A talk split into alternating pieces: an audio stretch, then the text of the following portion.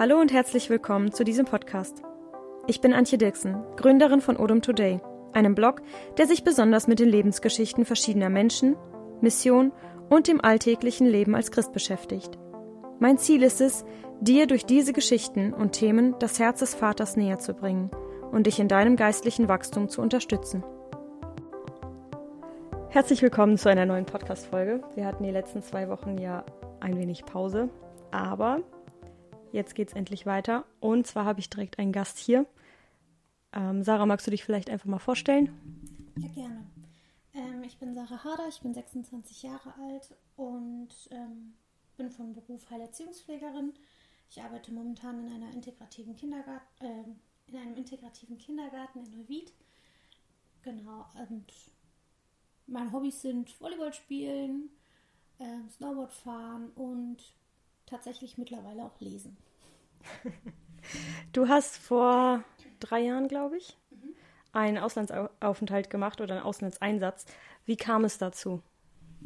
Ja, also ich habe mich, ähm, ich bin nach der Schule, ähm, wusste ich nicht so richtig, was ich machen soll. Ähm, ich habe so mit meinen Eltern dafür gebetet und ähm, ja, bin aber irgendwie so nirgendwo richtig rangekommen an eine Ausbildung. Und dann habe ich ein Jahrespraktikum im Heinrichhaus gemacht. Das ist eine Einrichtung für ähm, behinderte Menschen. Und dort ähm, ja, bin ich irgendwie so ein bisschen hängen geblieben und habe halt gemerkt, dass ich das voll gerne mache, dass das ähm, ein sehr schöner Beruf ist und dass ich das halt auch so in meinem, ja, in meiner Zukunft auch weitermachen möchte. Und während meiner Ausbildung im Heinrichhaus habe ich mich dann auch bekehrt mit 17 Jahren und ähm, es war so, dass ich die, dass ich halt jeden, jedes Jahr den Bereich gewechselt habe.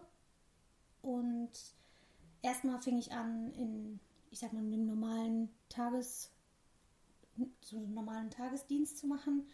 Und irgendwann habe ich dann in die Schichtarbeit gewechselt.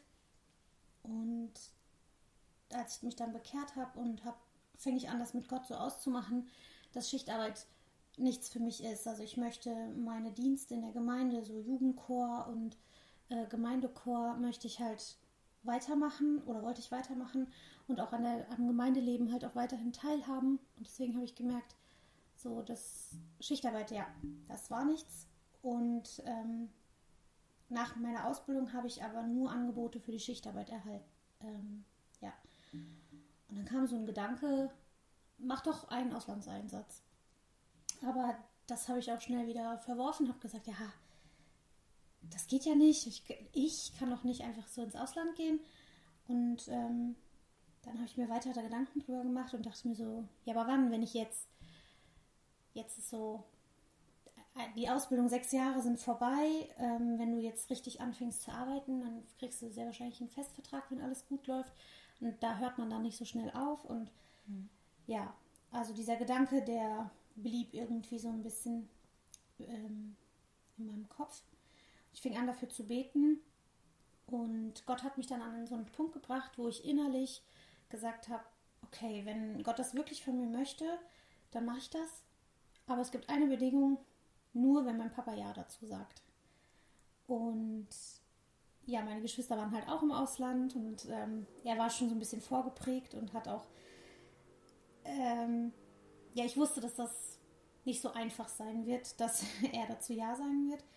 Und meine Erwartungen wurden auch erfüllt. Also im ersten Gespräch hat ähm, mein Vater sofort das verneint, hat gesagt, nein, gehst nicht. Ähm, ja, dann habe ich weiter gebetet, habe Gott gesagt, du hast gemerkt, Papa sagt nein und wie gesagt, ohne seine Einwilligung gehe ich nicht. Ähm, und ich weiß nicht, ich weiß nicht genau, wann ich mit ihm gesprochen habe. Ich glaube, zwei oder drei Monate später kam, war dann das zweite Gespräch darüber, wo ich mich nochmal so langsam angetastet habe an das Thema. Und dann hat er dann auf einmal Ja gesagt. Und mich hat das so verwundert, weil das war ja so meine christliche Ausrede zu sagen, so, nee, Herr, ich kann nicht in die Mission, weil mein Papa sagt nein. Und jetzt hat er Ja gesagt und dann musste ich gehen. Ja, und dann fingen auch so die Gespräche mit der Missionsleitung, mit der Gemeindeleitung an in unserer Gemeinde, weil das war mir auch sehr wichtig, ähm, dass ich von der Gemeinde ausgehe. Also dass ich nichts irgendwie so selber mache, sondern ich bin Mitglied in einer Gemeinde und dann wollte ich auch von der Gemeinde aus gesandt werden. Und wir alle, also Missionsleitung, Gemeindeleitung, ich, Eltern und Freunde und so, ähm, wir kamen dann durch Gebet und Gespräche ja, auf Mexiko. Es waren noch andere Länder im Gespräch, also ich weiß, Israel haben wir drüber gesprochen, über Russland, Thailand, Indonesien. Ähm, ich glaube, Afrika war auch kurz im Gespräch und ich weiß auch gar nicht, wie der Herr das so geführt hat, aber wir waren uns dann am Ende, wie gesagt, alle einig, dass, dass der Weg dann nach Mexiko geht. Ganz oft hört man ja bei so Sachen, wenn es um sowas geht, dann die Frage, gerade von jungen Leuten, woher wusstest du das? Ähm, bei dir hört man so ein bisschen raus, so ja, es war uns einfach klar. Also es war jetzt nicht so, dass du sagst, da war jetzt das Zeichen oder das Wunder oder, sondern wir hatten einfach so ein, wir waren uns alle einig. Ja, genau. Also es war ähm, bei mir so, dass ich von Anfang an gesagt habe, ich möchte allem gegenüber offen sein. Also nicht nur, ich, ich sage das jetzt mal so, nicht nur so in coole Länder, die ich so cool finde oder ähm, die ich mir vorstellen kann, sondern ich bin bereit, wirklich überall hinzugehen, weil ja, einfach für alles offen sein und dann ja, kam das irgendwie so, die brauchten halt Hilfe und ich war bereit, Hilfe zu geben. Und deswegen, ja, kamen wir da drauf. Ich finde, das ist richtig wichtig für alle, die jetzt auch zuhören und drüber nachdenken, ob sie überlegen, ob sie ein Auslandsjahr machen sollen, dass man mit der Einstellung daran geht. Dass man nicht dahin geht. Klar, es ist ein Abenteuer und das wird es sein, egal in welchem Land man ist.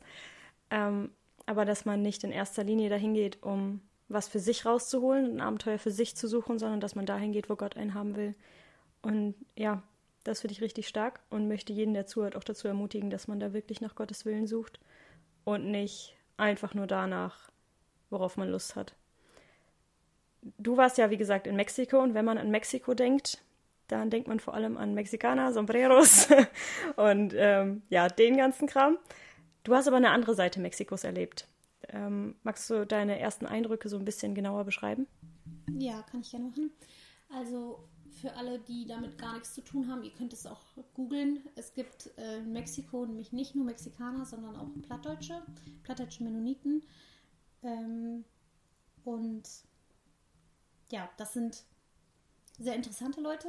Also da gibt es sehr, sehr vielschichtig. Es gibt ähm, Altkolonier, das sind so sehr traditionelle Menschen, die auch nicht den Glauben leben, sondern Religion. Es gibt Kleingemeinden, wo auch, die sind schon nicht mehr so, so krass traditionell, aber immer noch sehr traditionell. Aber auch da ist leider, sind sehr, sehr viele einfach nicht bekehrt in den Gemeinden.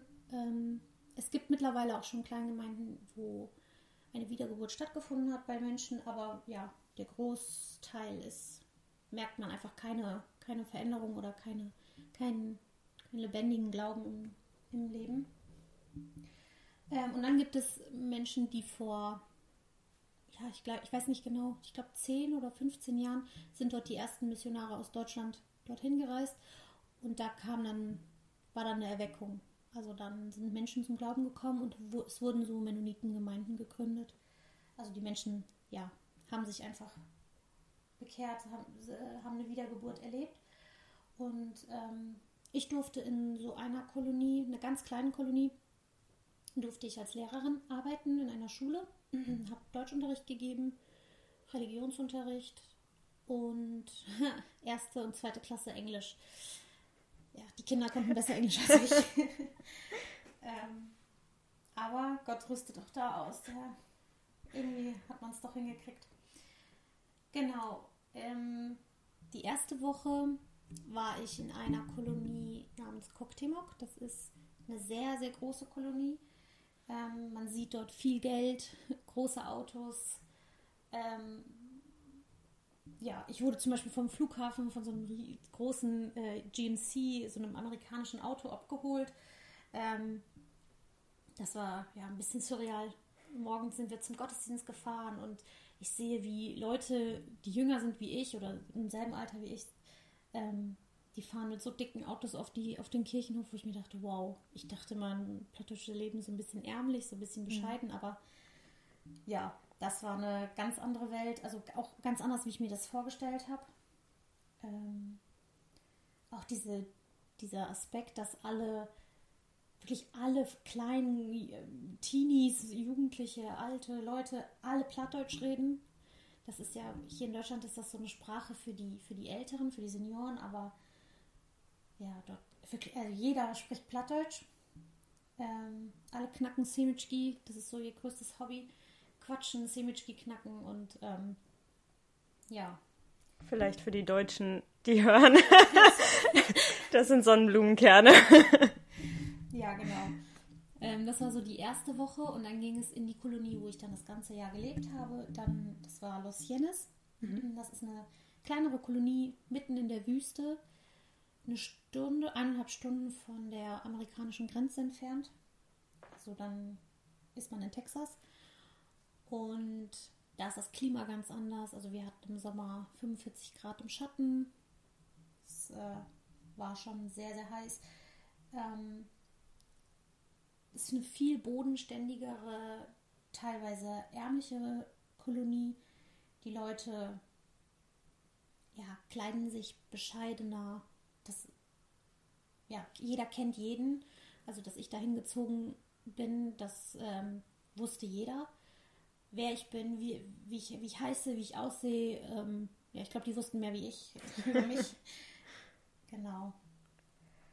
Ähm, man hat ja oft so diesen Kulturschock quasi, wenn man ins Ausland geht. Krasser ist ja nochmal, wenn man zurückkommt. Ähm, aber da kommen wir später nochmal zurück. Wie war das für dich, dass du einmal quasi den Kulturschock hattest, du kommst in eine in ein Mexiko, das du so nicht kennst oder nicht erwartet hast, so ein reiches Mexiko und dann kommst du da wieder raus und in ein armes Mexiko quasi. Also du hast den Kulturschock des Landes an sich, der dann nochmal anders ist als erwartet und dann nochmal in dem Auslandsjahr quasi diesen Tausch. Ähm, wie war das für dich? Also diesen Kontrast einfach zu erleben. Ja, es hat mir irgendwie ein bisschen leid getan, weil ich mir so dachte, warum kann man das Geld, was in Cuauhtémoc äh, liegt, nicht einfach nach Los Angeles schieben? Ähm, was nicht heißt, dass die Leute in Lucianis alle arm sind. Die zeigen es nur nicht so. Also mhm. ähm, ich glaube, dass dort auch viel Geld gemacht wird.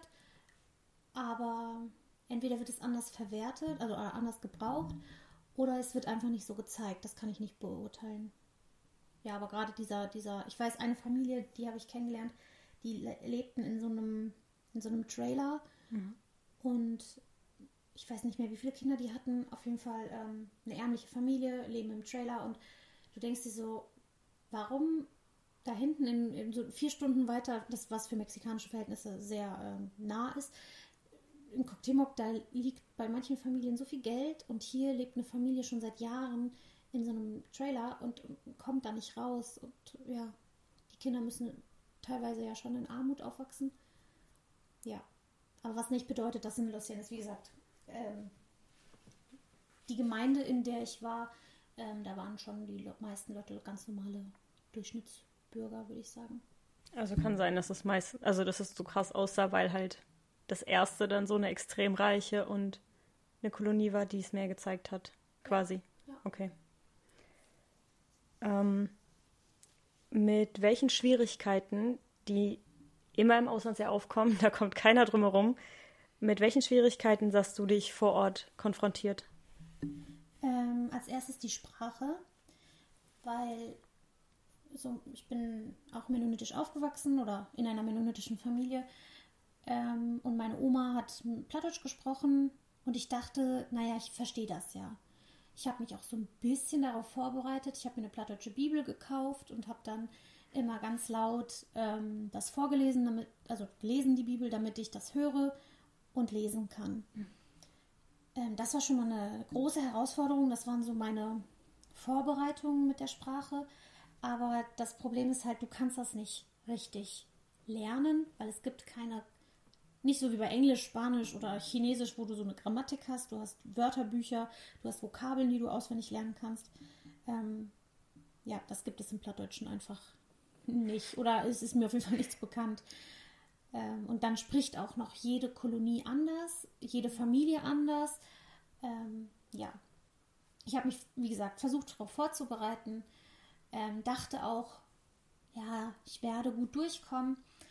Und ich kann mich an die erste Woche in Koktimuk erinnern, dass ich echt verzweifelt war, weil ich mir so dachte, das werde ich niemals lernen. Ich kam dort an und der zweite Tag, das war ein Sonntag, und dann hat mich halt das Mädchen, wo ich gewohnt habe, ähm, die hat mich mit zur Jugend genommen und ich stand mit ihr und ihren Freunden im Kreis und die haben geredet, die haben sich unterhalten, gelacht und Spaß gemacht und und das kenne ich gar nicht von mir, aber ich stand einfach nur daneben und habe so gegrinst und aber verstanden habe ich eigentlich gar nichts. Und das war so traurig, weil ich bin eigentlich eine Person, die gerne auch mitredet, mit Spaß macht und ähm, ja, eine sehr extrovertierte Person. Und dann stehst du da wie so ein, ja, so ein Depp und du kannst einfach nicht mitmachen, weil du die Sprache nicht beherrschst. Mhm. Ähm, ja, und Gott hat wirklich das super, mich super gesegnet. Ähm, ich habe nämlich in den, innerhalb von den ersten zwei Monaten habe ich die Sprache gelernt, für, zu verstehen, zu sprechen. Ähm, ja, und konnte dann, wie gesagt, mein Jahr dort eigentlich echt gut mich unterhalten. Ähm, konnte, ich habe auch Hauskreis, also Mädchenhauskreis auf ähm, Plattdeutsch gemacht. Ähm, das war auch nochmal eine Herausforderung für sich. Also so einfach so, ich sag mal, alltägliche Gespräche führen oder halt wirklich so ein Thema halten. Ähm, aber ja, Gott hat da echt mich gesegnet mit der Sprache. Und das zweite war ähm, die Einsamkeit. Also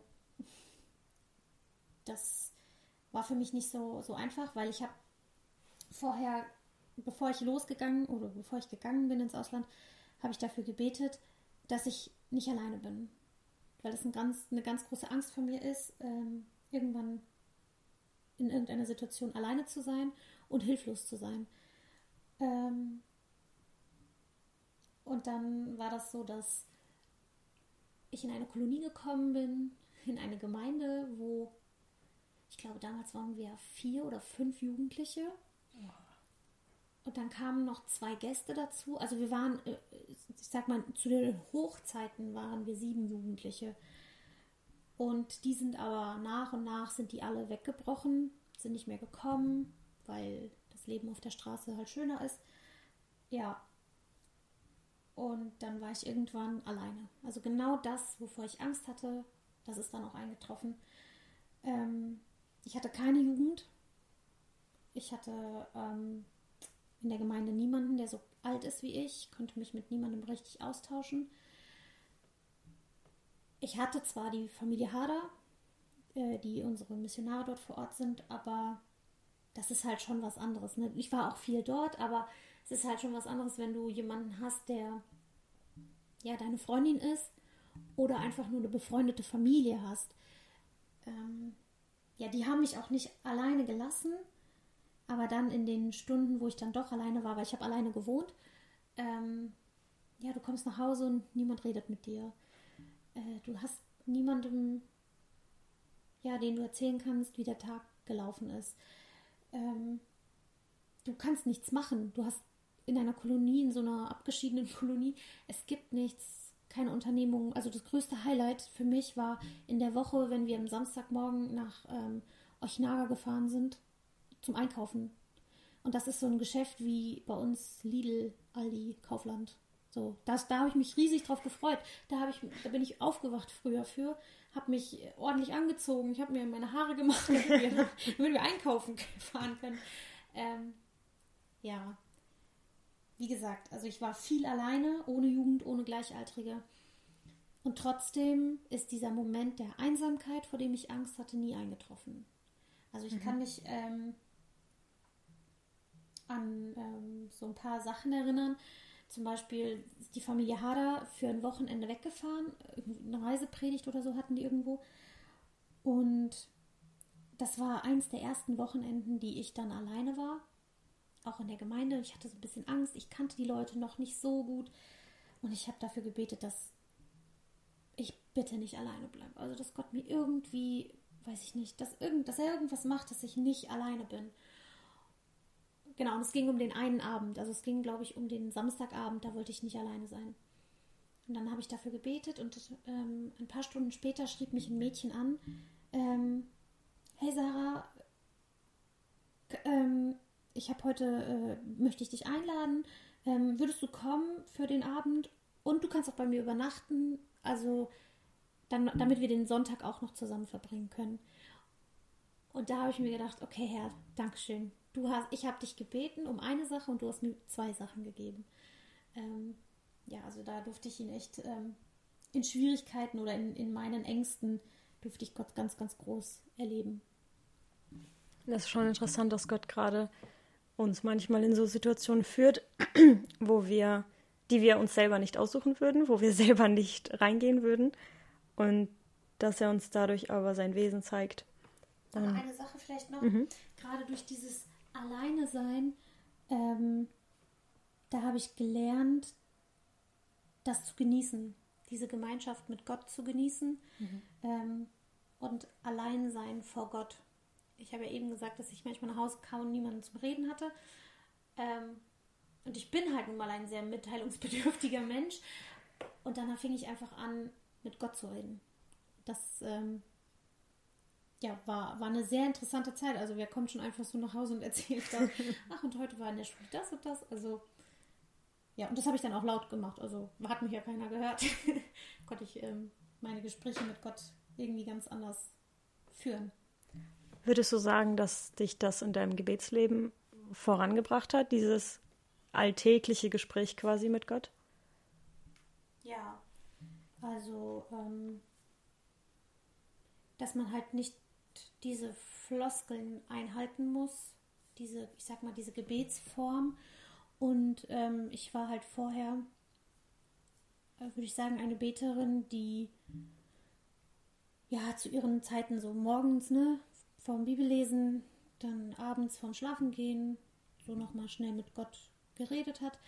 Aber dieses wirklich, dieser Austausch, auch zu sagen, was mich beschäftigt, also nicht nur so eine Anliegensliste runterzurattern, mhm. sondern so mein Herz vor Gott auszuschütten, meine Gedanken vor Gott spielen zu lassen, ähm, das habe ich in Mexiko gelernt.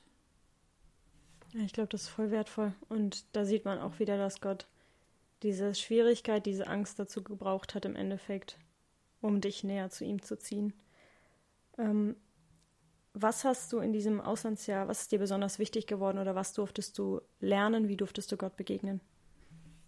Ja, wie ich eben schon gesagt habe, dieses Alleine sein vor Gott, das hatte ich tatsächlich vorher auch nicht. Ich habe auch ähm, stille Zeit gemacht, aber halt auch so ein bisschen, ja, nicht nach Schema, aber halt so abgehakt, ne, damit ich, mhm. damit ich es abgehakt habe. Und wirklich diese Zeit mit Gott zu genießen und zu füllen, als würde ich mit einem Freund reden. Und ähm, ja, auch das Gebet, habe ich ja auch schon erwähnt, dass ähm, das sich auf jeden Fall verändert hat. Und was mir super wichtig geworden ist, ist die Gemeinschaft mit Gläubigen. Ähm, und zwar diese Gemeinschaft mit guter Gemeinschaft zu füllen. Also mit guten Gesprächen. Nicht einfach nur zusammenzusitzen, weil es Spaß macht.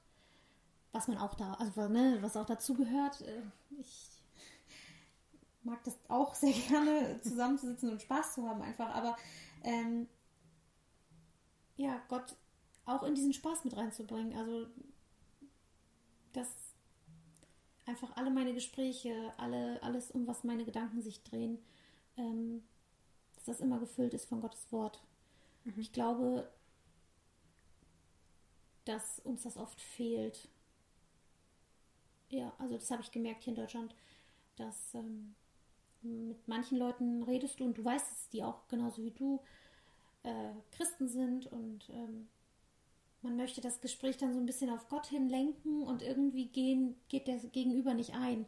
Also ich weiß nicht, ob das dann einfach Angst ist oder weil man nichts zu sagen hat über Gott. Ich weiß es nicht, woran das liegt, aber das ist mir super wichtig. Und ich habe jetzt auch so paar Anlaufstellen, also so ein paar Freunde, mit denen ich ganz genau weiß, wenn ich mich mit denen treffe, dann reden wir nur über Gottes Wort. Und das nicht auf eine gezwungene Art und Weise, so wie Bibelarbeit oder so, sondern einfach, was wir über Gott denken, wie Gott momentan in unserem Leben handelt. Ähm, ja, das ist mir sehr, sehr wichtig geworden. Also, dass Gott nicht nur das Zentrum deines Lebens ist, sondern auch das Zentrum in Gruppen. Mm, ja, genau. Wo Gläubige sich versammeln. Ja. ja. Ähm, du hast, also über das Gebet hatten wir schon so ein bisschen ein paar Sachen angeschnitten, dass du das neu gelernt hast. Ähm, wie kam das oder welchen Stellenwert hat das Gebet in dieser Zeit für dich bekommen? Ja, wie ich hier schon gesagt habe, dass das sich mein komplettes Gebetsleben sich schon verändert hat. Ähm, ich durfte das vom ersten Tag an lernen. Ich habe nach Mexiko ist eine Weiterreise. Ähm, ich musste in Forth. Ich weiß es nicht. Ich kenne mich mit Flughafen. Texas. Ja, ja, in Texas. Fort Worth. Ja, genau. Da musste ich umsteigen und das ist eine, ähm, ein Riesenflughafen. Und ähm, ich bin mit einem Bruder geflogen, mit Alex Neufeld aus der Gemeinde Bielefeld und ähm, ja, wir sind zusammen aus dem Flughafen ausgestiegen, aus, dem, aus dem Flugzeug ausgestiegen und dann waren wir Mittagessen und ich weiß nicht, wie es kam. Auf einmal habe ich ihn verloren. Und ich, wir hatten eine längere, äh, einen längeren Aufenthalt auf dem Flughafen und ich saß und ich habe hab ein Buch gelesen und ich habe immer wieder hochgeguckt und dachte mir, wann kommt der denn? Und dann habe ich geguckt, sitze ich vielleicht am falschen Gate? Nein, ich sitze am richtigen. Habe ich weitergelesen und es vergingen wirklich Stunden. Also ich saß dort stundenlang alleine und der kam einfach nicht. Und jetzt war es schon so, dass, ähm, also ich war, ich war ganz gelassen die erste Zeit. Ich glaube, die ersten zwei Stunden oder so war alles okay. Ich meine, keine Ahnung, soll er, soll er sich beschäftigen? Er muss ja nicht neben mir sitzen und Händchen halten, aber ähm, als es dann die Abflugszeit immer näher kam, da wurde ich dann schon ein bisschen, ja, nervös. Was mache ich? ich mein erster Gedanke ist, was mache ich, wenn das Flugzeug gleich wegfliegt und er ist nicht drin? Was mache ich dann? Bleibe ich hier und warte auf ihn? Oder lasse ich ihn alleine? Ja, das waren so meine Gedanken. Ähm, dann habe ich einfach gebetet dafür. Und ähm, die erste Zeit ist nichts passiert und dann war das schon so, wir mussten dann irgendwelche Dokumente ausfüllen und ähm, wir mussten uns schon anstellen. Und dann wurde sein Name auf, aufgerufen. Und er kam nicht. Und dann wurde sein Name nochmal aufgerufen, weil er sich, der war glaube ich, nicht beim, ja, der hatte halt so ein Dokument, dieses Dokument noch nicht ausgefüllt.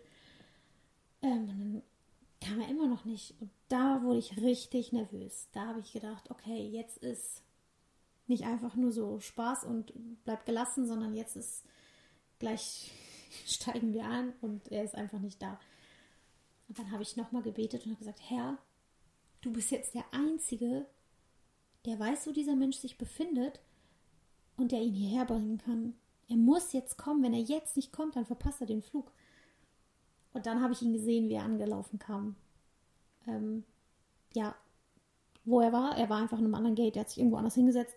Ähm, und hat dort seine Stunden verbracht und hat dasselbe über mich gedacht und hat gedacht, wo bleibt die? ja, also, aber da durfte ich, wie gesagt, vom ersten Tag an ähm, sehen, wie Gott meine Gebete erhört. Ähm, und auch so, wir haben mit der Familie Hader jeden Tag gebetet.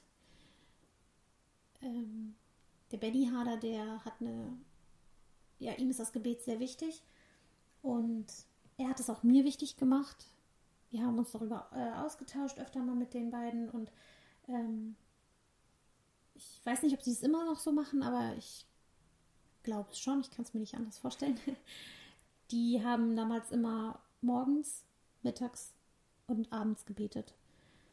Und ich durfte bei dem Nachmittag- oder Mittagsgebet immer dabei sein, weil ich von der Schule kam, habe dort bei denen Mittag gegessen und dann haben wir jeden Tag, haben wir uns auf die Knie gestellt und haben für alles Mögliche gebetet, für persönliche Anliegen, für Anliegen von der Gemeinde, Familie, Freunde. Ähm, und dieses Kämpfe auf, austragen auf den Knien, das habe ich, glaube ich, dort das erste Mal so richtig begriffen, was das heißt, auf den Knien zu kämpfen. Ganz kurz zu den Sachen von Benny, zu seinem Gebetsleben, morgens, mittags, abends, macht er immer noch so. Ähm, der war nämlich auch schon zu Gast hier beim Podcast und seinen, die Folge mit ihm verlinke ich hier drunter, falls jemand von euch das interessiert. Der geht da noch ein bisschen mehr drauf ein, warum, wie er dazu kam. Er hat jetzt Sarah ein bisschen mitgezogen, aber bei ihm hat es, hat es ein bisschen anders angefangen. genau, könnt ihr euch auch gerne noch anhören.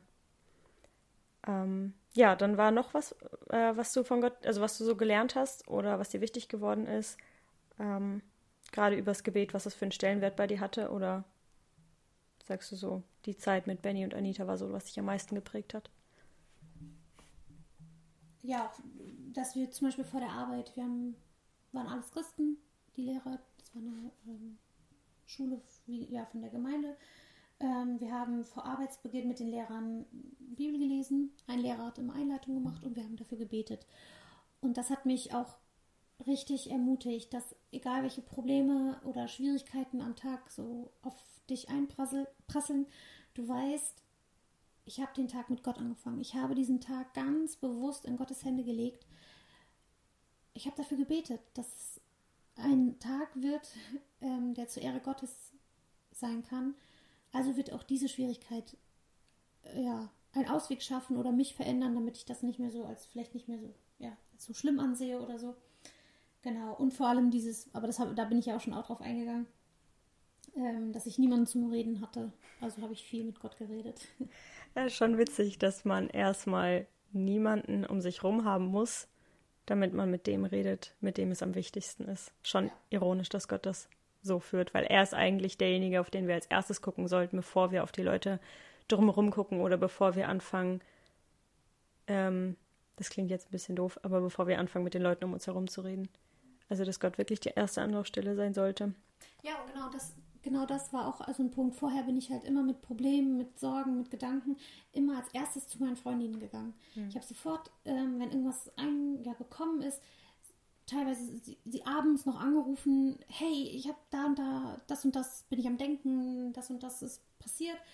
Ähm, und das wird halt mit Zeitverschiebungen, mit so viel Kilometer Abstand, mit ja unterschiedlichen Lebensstilen auch. Ähm, ist das nicht mehr so einfach. Also nicht, dass ich eine schlechte Beziehung zu meiner Freundin jetzt habe, aber es ist, wird anders. Es wird anders, genau. Und ähm, du sitzt dann da und denkst dir, ja, wen soll ich das denn jetzt erzählen? Soll ich Benny anrufen? Anita? Die sind, ja, das ist ja absolut nicht deren Baustelle. Oder soll ich, mit wem soll ich darüber sprechen? Und wenn du halt wirklich niemanden hast, dann ist Gott derjenige, der immer da ist. Und da, wie du schon gesagt hast, ist eigentlich traurig, dass er mich so weit wegführen musste, damit ich das begreife. Aber da sieht man wieder dran, dass er seinen Plan hat, dass er einen Weg hat. Und ich weiß nicht, bei dir hat er es jetzt auf die Art und Weise gemacht. Vielleicht macht er es bei den Zuhörern durch deine Geschichte. Ja, auf jeden Fall. Ähm, wir haben ja vorher am Anfang, habe ich schon mal angedeutet, dass die Rückreise meistens der größere Kulturschock ist. Wie war für dich die Rückreise, also dieses Zurückkommen nach Deutschland nach, du warst ganze elf Monate, richtig? Mhm, ja. ähm, wie war das für dich? Ja, das war auf jeden Fall eine interessante Zeit. ähm, die ersten Tage, da bist du wie in einem anderen Film. Also du bist ein bisschen so weggetreten, mhm.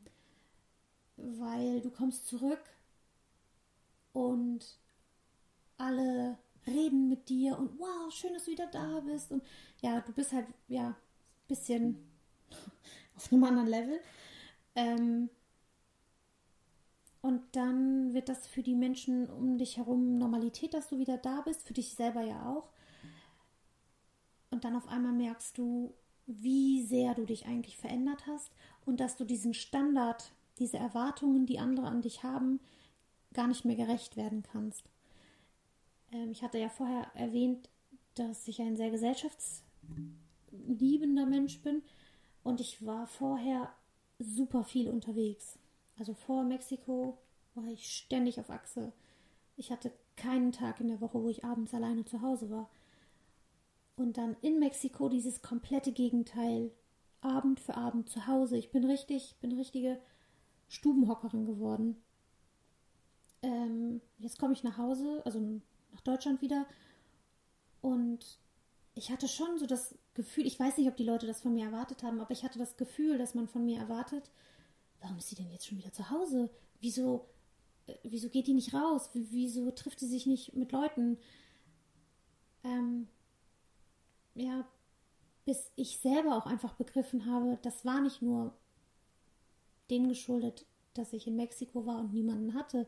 Ich habe mich einfach verändert oder Gott hat mich verändert in dieser Sache, ähm, dass ich zum Beispiel mehr Zeit für mich brauche. Und das ist auch gut.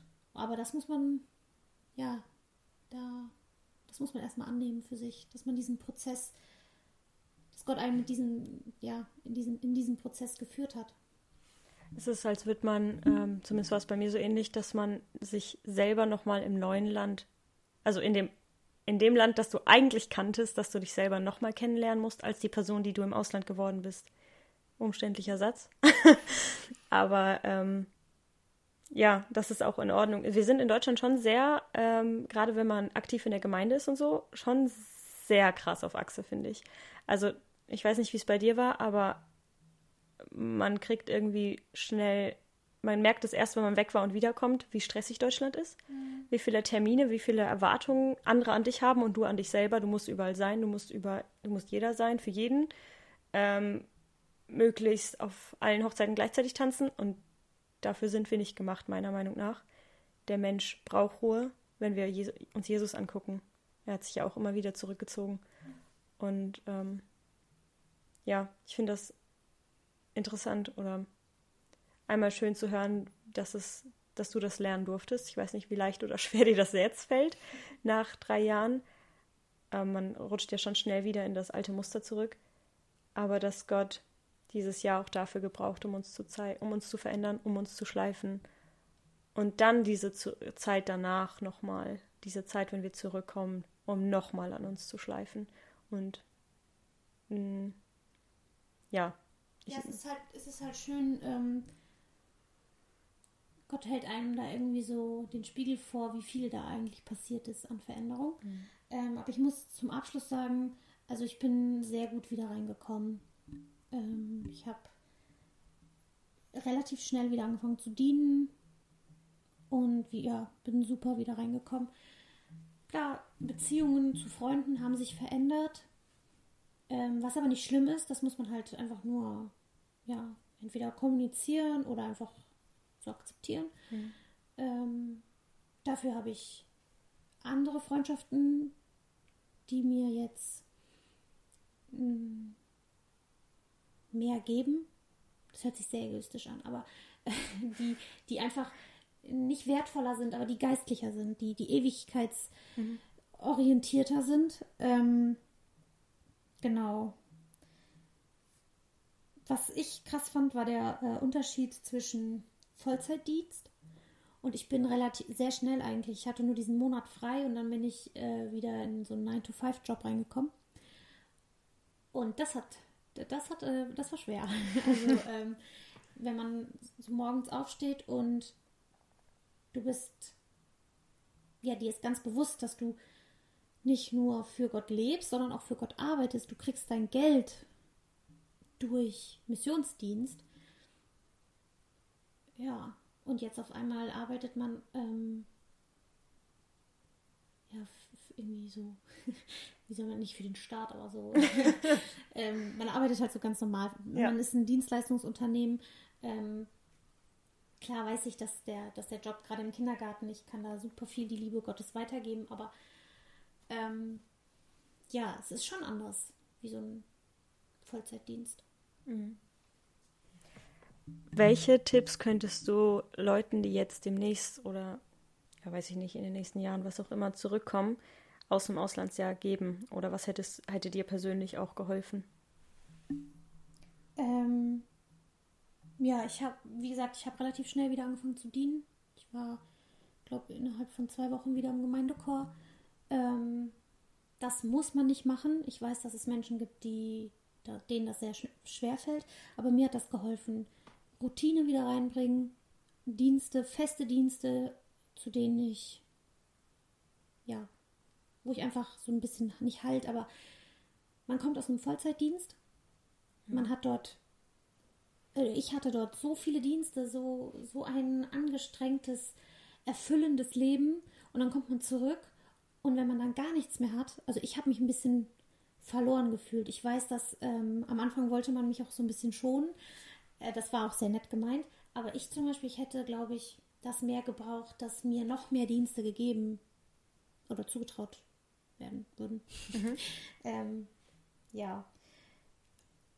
Und ähm, noch ein Tipp, das oder was, was ich mir tatsächlich, was ich jetzt mit meinem jetzigen Wissen anders machen würde, dass ich mir mehr Zeit gebe und mehr Zeit nehme für meine Freunde und meine Familie. Ähm, ich weiß, das widerspricht sich gerade so ein bisschen mit dem Dienen, aber ich denke nicht, dass das ein Widerspruch ist, sondern dass sich das sehr gut ergänzen kann. Ja, dass man seine, seinen Fokus wirklich darauf setzt, ich will Gott dienen, aber meine Beziehungen nicht ver vergessen oder nicht, ähm, ja, dass man die auch wieder auffrischt, weil es ist immerhin ein Jahr gewesen, in dem man nicht den Austausch hatte, den man gewohnt war. Mhm. Ja, und einfach auch akzeptieren, dass eben nicht mehr alles so ist, wie es vorher war. Dass, ähm, weil ich wollte, dass alles wieder so ist. Ich wollte hier ankommen und ich habe auch so irgendwie gedacht, es wird alles wieder so, wie es war. Aber das ist es nicht. Und das ist ein, das ist schwierig, das anzunehmen, aber wenn man das verkraftet, verarbeitet, dann ist es sehr gut. So, alles, alles hat, hat schon seine Richtigkeit, so wie Gott es führt. Und ich denke, dass ähm, wir haben ja jetzt gerade eben auch schon bei dir gesehen, man verändert sich. Und im Auslandsjahr merkt man es nicht. Die ganzen Leute sehen deine Veränderung stückweise, aber die Leute zu Hause sehen die auf einen Schlag. Und zu Hause ist die Zeit auch nicht stehen geblieben. Die Leute haben sich auch verändert. Ähm, ja, dass man sich da auch einfach Zeit lässt, dass man das lernt zu akzeptieren und dass es ist in Ordnung. Das Leben verändert sich, wir verändern uns und gerade nach dem Auslandsjahr ist das meistens gut. Ja. ähm, dann vielen Dank dir, für dein, dass du geteilt hast. Dein ganzes Leben wollte ich schon sagen. Dieses eine Jahr aus deinem Leben. Ähm, magst du vielleicht noch zum Abschluss mit uns beten? Ja, gerne.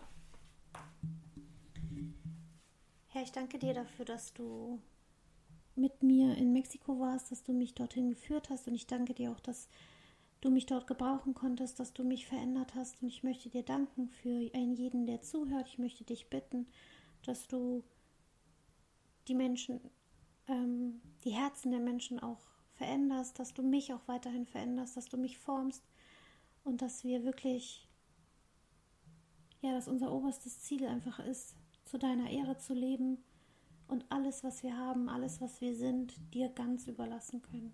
Amen. Amen. Dann vielen Dank dir und an euch Zuhörer. Ich hoffe, ihr seid nächste Woche wieder mit dabei.